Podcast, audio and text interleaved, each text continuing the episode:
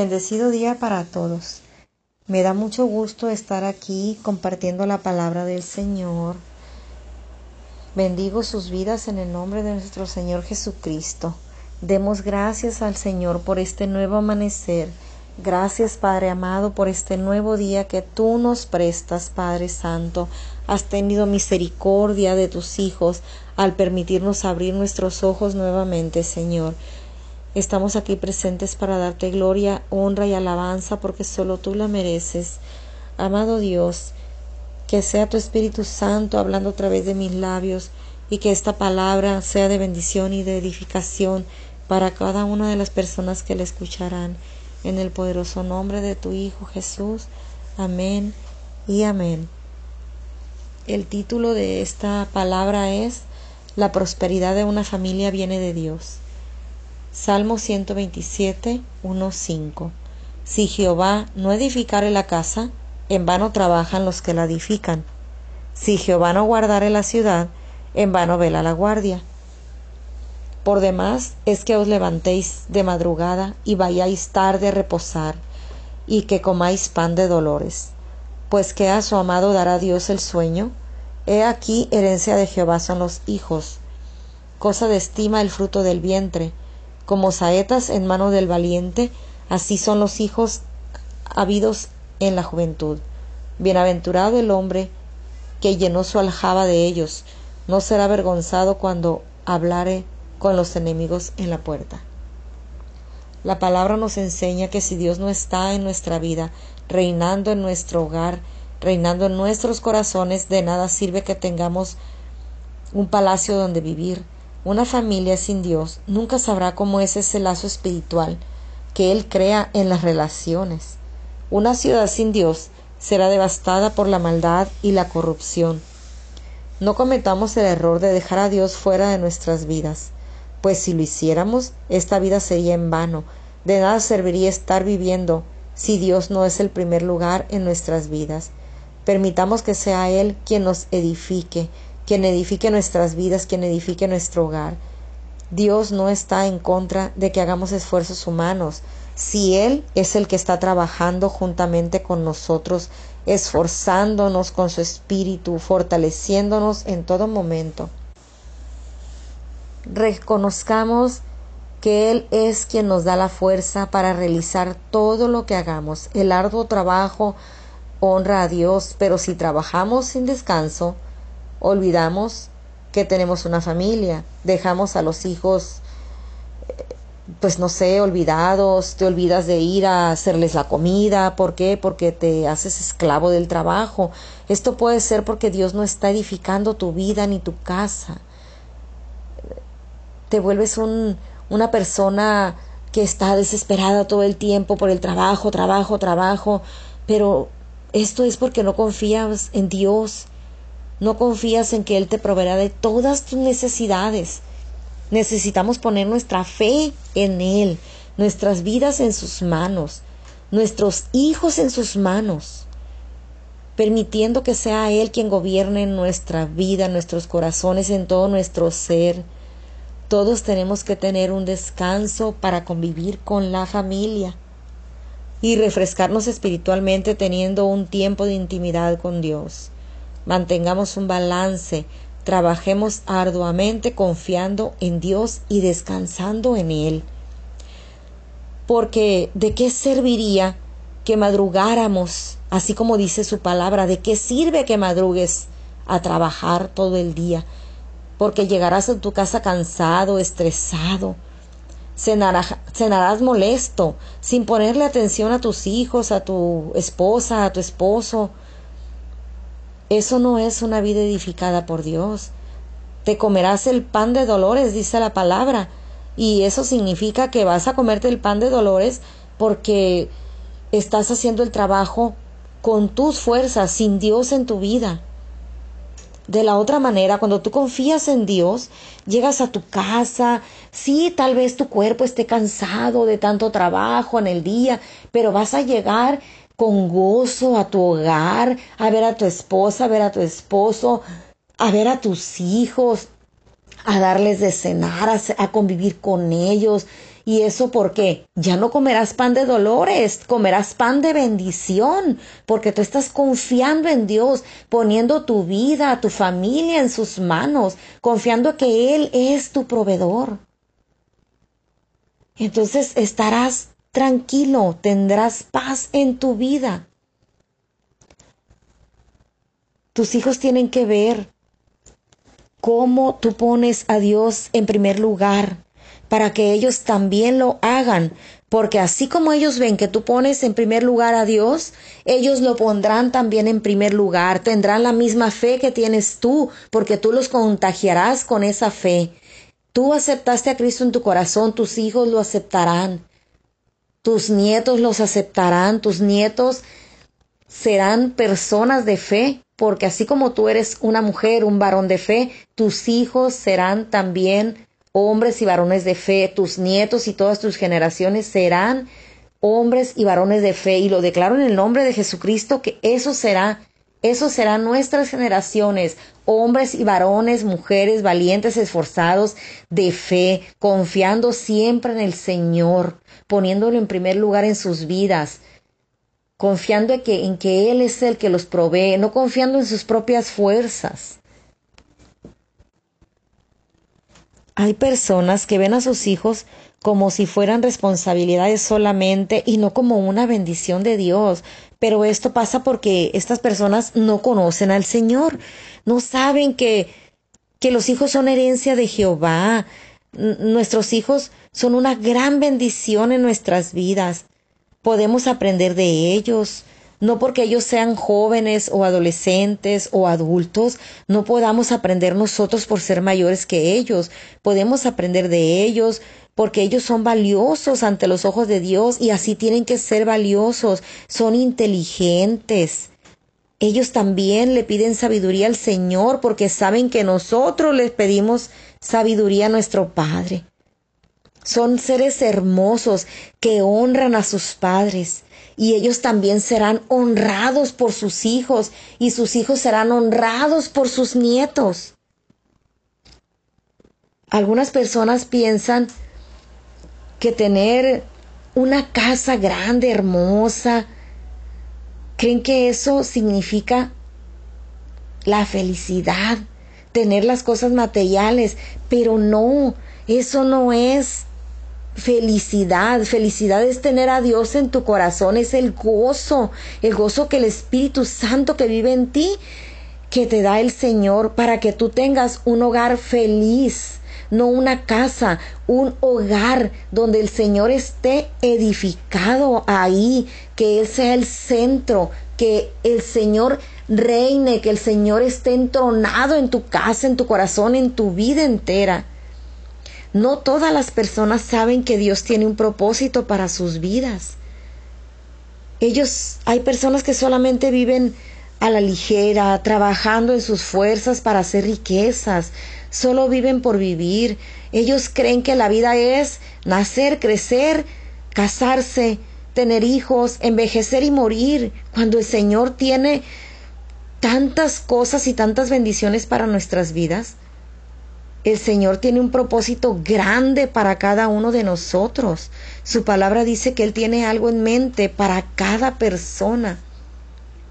En Job 23:14 dice así, Él pues acabará lo que ha determinado de mí, y muchas cosas como estas hay en Él. La vida de Job era justa ante los ojos de Dios. Puede que nuestra vida también sea justa ante los ojos de Dios, pero eso no quiere decir que Job no estaba sujeto a los designios de Dios. Así también tenemos que estar nosotros sujetos a los designios de Dios. Job dice que Dios terminará el propósito que tiene para él, y lo mismo dijo el apóstol Pablo siglos más tarde a las personas de la tierra de Filipos en Filipenses 1.6. Dice así, el que comenzó la obra en vosotros la perfeccionará hasta el día de Jesucristo. Esta palabra me dice que Dios es fiel en todo su actuar con cada uno de nosotros. El Señor nunca nos dejará como estábamos, Cuando nosotros nos entregamos por completo a Él, entregamos todas las cargas, le entregamos nuestra vida, nuestro corazón, Él nos irá perfeccionando, moldeándonos. Dios nunca abandona lo que empieza hasta que no ha acabado. Y esto será hasta la hora en que Jesucristo venga. En Efesios 6, 2, 3 dice su palabra, en el nombre del Padre, del Hijo y del Espíritu Santo. Honra a tu padre y a tu madre, que es el primer mandamiento con promesa, para que te vaya bien y seas de larga vida sobre la tierra. Este es uno de varios versículos de la palabra de Dios donde nos dice el Señor que honremos a nuestros padres, que los valoremos, que seamos agradecidos con ellos por todo lo que nos dieron, por su amor, por su ternura, por sus cuidados cuando éramos niños, que demostremos que los valoramos, que los amamos. E, esto es para las personas que tienen a sus padres con vida.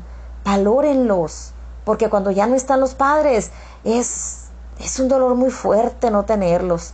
El Señor se encarga de sanar todas esas heridas, pero cuando los padres se van y que no conocemos de Dios es un sufrimiento muy fuerte tomemos en cuenta los consejos que ellos nos dan o que nos dieron y que tal vez algunos no hicimos caso de ellos y nos fue como en feria por andar de desobedientes, así como como desobedecemos a Dios a veces o a, nuestros padres, perdón, desobedecemos a Dios y por eso a veces nos va también como en feria por andar desobedeciendo la palabra. Necesitamos estar impregnados del Espíritu Santo de Dios. La palabra dice que si honramos a nuestros padres, nos irá bien en la vida. El Señor nos bendecirá y nos dará una larga vida en la tierra. Tal vez pensemos, o a lo mejor alguna vez pensamos, qué padre vivir una larga vida. Pero esta larga vida que el Señor nos va a dar, que el Señor nos promete,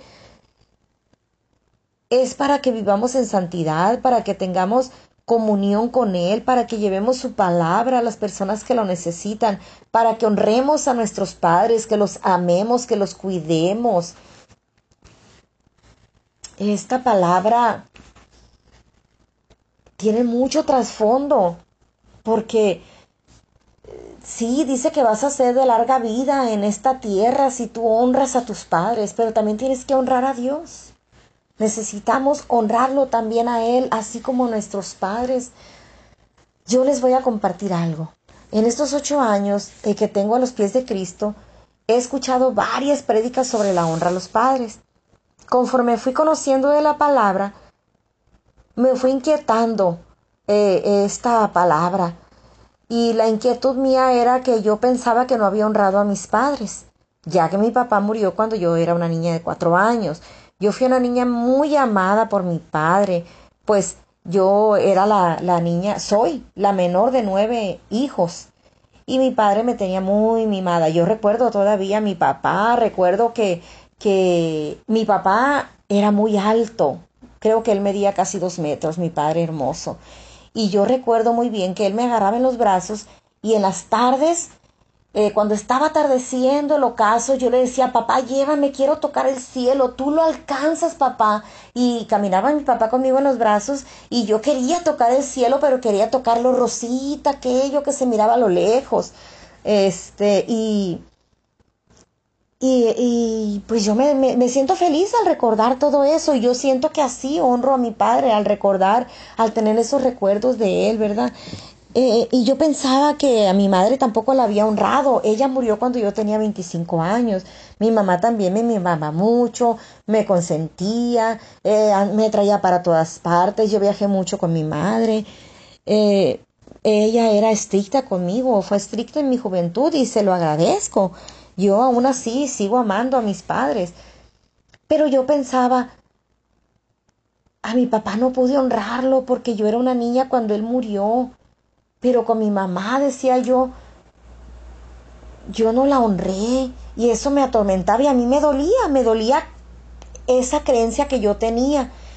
Pero el Señor me habló hace unos meses a través de una enseñanza y me dijo, a tu padre lo honraste y lo honras recordando los momentos felices, felices que pasaste a tu lado. Deja de pensar que no honraste a tus padres. Recuerda cuando tu madre se enfermó, tú la cuidabas, pasaste desvelos con ella, le hacías la comida que ella te pedía y le dabas de comer en la boca, le cambiabas el pañal, así como algún día ella lo hizo contigo. Deja de sufrir, hija mía, porque sí honraste a tu madre y a tu padre también. Ten paz.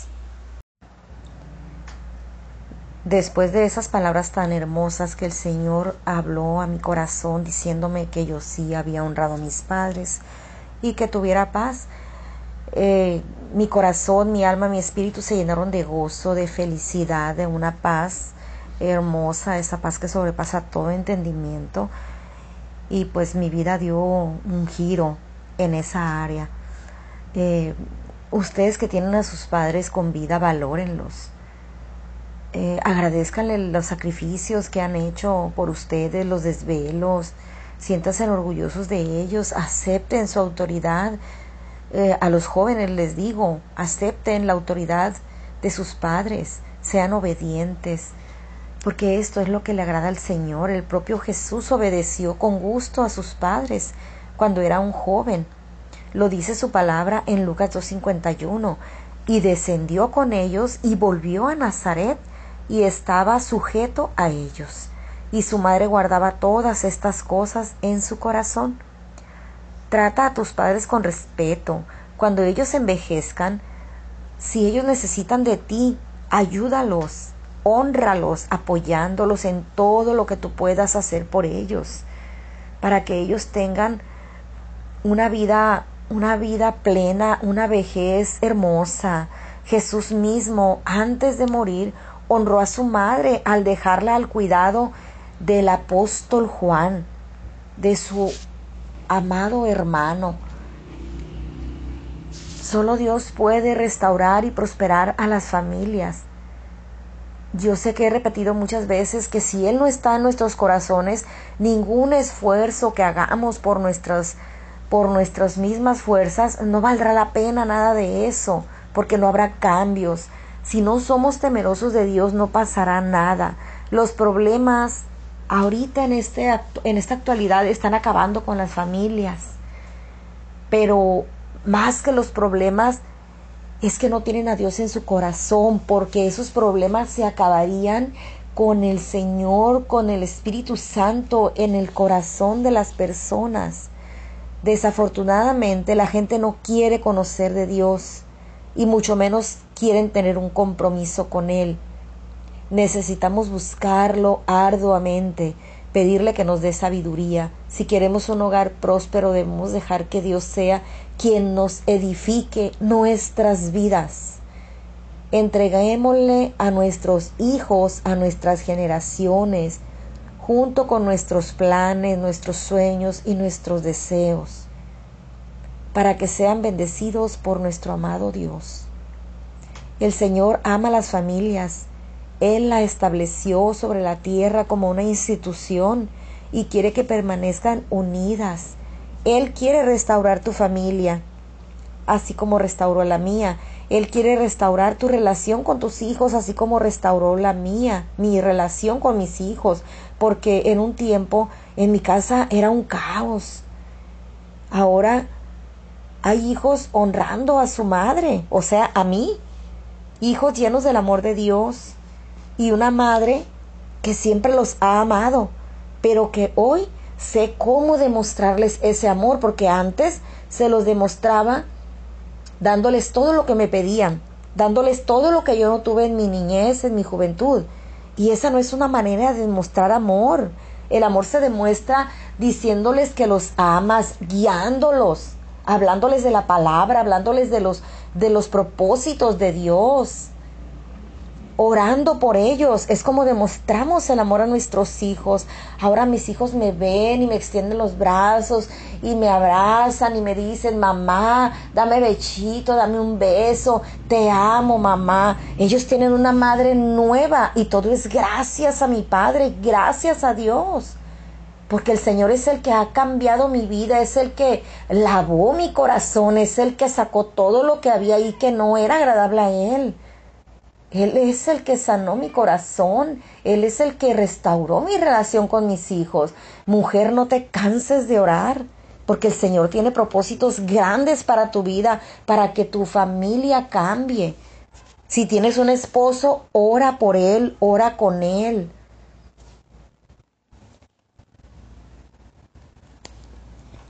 Qué hermosa palabra. Lo que el Señor aquí nos está diciendo. O sea, tenemos que ser congruentes. Aquí hay una pregunta muy importante. ¿Tus hijos ven una coherencia entre la mamá del domingo en la mañana y la mamá eh, de los miércoles cuando nos congregamos? En otras palabras, o sea, ¿pueden tus hijos verte vivir la vida cristiana delante de ellos?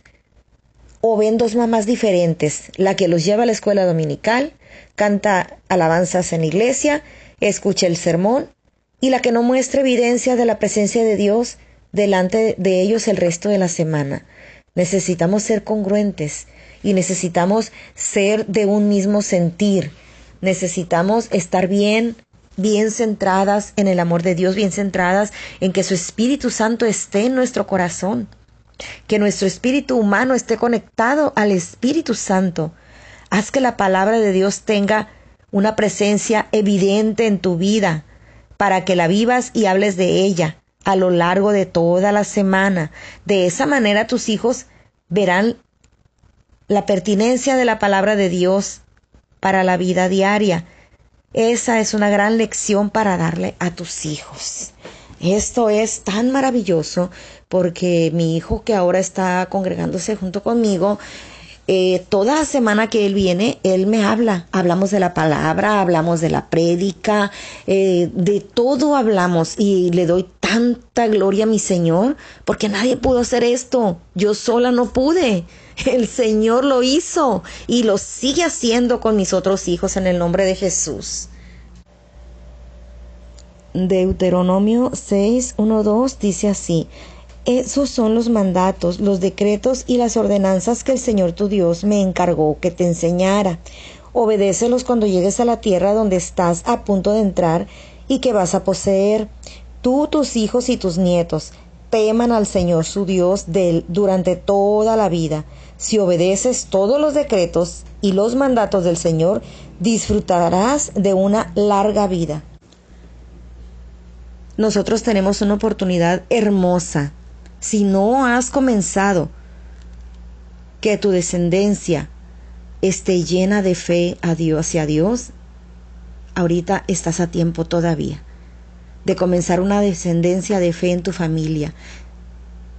La oportunidad de legar las verdades de la palabra de Dios y la alegría que la vida cristiana nos da que el gozo indecible del Señor, que tus generaciones se llenen de ese gozo que solamente el Señor nos da. Sabemos que es una responsabilidad que no se debe tomar a la ligera nuestros hijos y la palabra de Dios. Si tus hijos ven que tu fe está funcionando, aquí te digo algo. Eh, por ejemplo, mis hijos ven que su madre es una mujer de fe. Yo tengo que presentar cierta cantidad en mis ventas cada tres semanas. Eh, tengo que ingresar gente, eh, cierta, cierta cantidad de gentes si yo quiero ganar tal bono. Entonces yo lo que hago es que lo pongo en manos de Dios siempre, cada, siempre, siempre, todos los días pongo mi trabajo en manos del Señor, bendigo a todas las personas que están en mi equipo de trabajo y, y oro por ellas todos los días y el Señor está prosperando. El Señor eh, hace que las metas las cumpla. Y hasta yo me sorprendo, sabiendo que el Señor lo hace. Me sorprendo y se sorprenden mis hijos. En dos días el Señor me hace o oh, me hace que rebase la meta y la duplique, la triplique. Y solamente Él puede hacerlo. Yo con mis fuerzas no puedo hacer nada. Y mis hijos están viendo que mi fe en Cristo Jesús, mi fe puesta en el Señor, es la que hace todo. En la medida que tus hijos puedan ver la verdad del Evangelio incorporada a tu vida, aprenderán a hacer lo mismo y entonces algún día, en un futuro, ellos también transmitirán el mismo estilo de vida a tus hijos. El ser cristiano es tener un estilo de vida diferente, una vida diferente, entregada a Dios. Santiago 5:13. ¿Está afligido alguno entre ustedes? Que ore. ¿Está alguno de buen ánimo? Que cante alabanzas. ¿Cuál es tu primera reacción ante los problemas? ¿Tus hijos ven que acudes a Dios para pedirle su guía o su consuelo? ¿Estás siendo ejemplo de una vida de fe para ellos?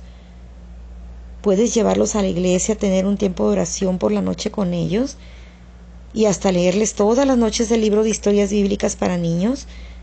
Pero si no eres un ejemplo de vivir por la fe, te estás equivocando. Necesitamos vivir en fe, vivir por fe, declararlo en el nombre de Jesús que vivimos por fe, porque yo sí vivo por fe. Y que nuestros hijos sepan, se den cuenta. Pues yo, por ejemplo, ahorita ya no puedo hacer todo esto que dice aquí con, con, con mis hijos porque ya son unos adultos, pero ellos se dan cuenta que su madre es una mujer de fe. Y ver que la fe funciona en mi vida es la única manera en que ellos en que ellos se están dando cuenta que mi relación con Dios es verdad y que una relación con Dios es posible, que ellos también pueden tener esa relación con Dios, la que yo tengo. Y que sirve en los altibajos de la vida cotidiana, porque todos vamos a tener altibajos y lo único que tenemos que hacer es buscar a Dios, buscar a Dios. Siempre, en todo momento, no solamente en los tiempos difíciles, busquémoslos a Dios en todo momento. En todo momento tenemos que buscarlo. Primera de Tesalonicenses 5:17 dice, oren sin cesar. Una de las cosas más importantes que una madre puede hacer por sus hijos es orar por ellos, Ora por ellos todos los días, llévalos delante de Dios y pídele que los rodee con su protección. Pídele que los guíe al elegir a sus amigos, actividades que ellos hagan. Pídele que les dé fuerzas para mantenerse firmes en las decisiones que tomen o en las que van a tomar en su vida futura. Ora por sus decisiones futuras. Eh, eh, que ora, pídele a Dios por una pareja para tus hijos, si tus hijos ya están en edad casadera, que sea un hombre, una mujer de Dios, el que esté para ellos, el que el Señor tenga para ellos. Envuelve a tu hijo con tus plegarias, con sabiduría. Ora por tu propia sabiduría como madre, pídele sabiduría a Dios. Cada hijo es distinto y requiere un acercamiento diferente. Dios te enseñará cómo relacionarte con cada hijo y cómo demostrarles que los amas. En conclusión, solo Dios puede restaurar nuestras vidas y nuestras familias. Oremos. Gracias, amado Padre Celestial, por esta palabra, Señor. Gracias, Padre amado, porque tú estás en cada corazón, en cada familia, Padre Santo, restaurando, Padre, traes sanidad emocional, física, emocional, eh, salud espiritual, Señor, que los parejas haya perdón entre ellas, Padre, que haya perdón entre padres e hijos y entre hijos a padres, amado Dios, porque a veces no actuamos bien los padres con los hijos y los hijos tampoco con los padres, Señor, que haya un perdón, un perdón que venga de tu corazón, Señor, con ese amor tan grande que tú tienes por las familias, amado Rey. Trae ese perdón a las familias y esa restauración, amado Dios. Gracias, Padre, porque yo sé que tú estás ahí en medio de cada matrimonio, Señor. Cancelamos en el nombre de Jesucristo la palabra divorcio, Señor, aunque las personas estén a punto de firmar, amado Dios, tú estás ahí si ellos te buscan, amado Padre. En el nombre de Jesucristo, Señor, bendigo todos los matrimonios del mundo entero, Señor, incluyendo los matrimonios de mis hijos, Padre amado. Que sea tu Espíritu Santo en ellos, amado Dios, en sus corazones, establece tu reino en sus corazones, establece tu reino en sus hogares, en nuestros hogares, Padre, en el nombre poderoso de Jesús. Amén y amén.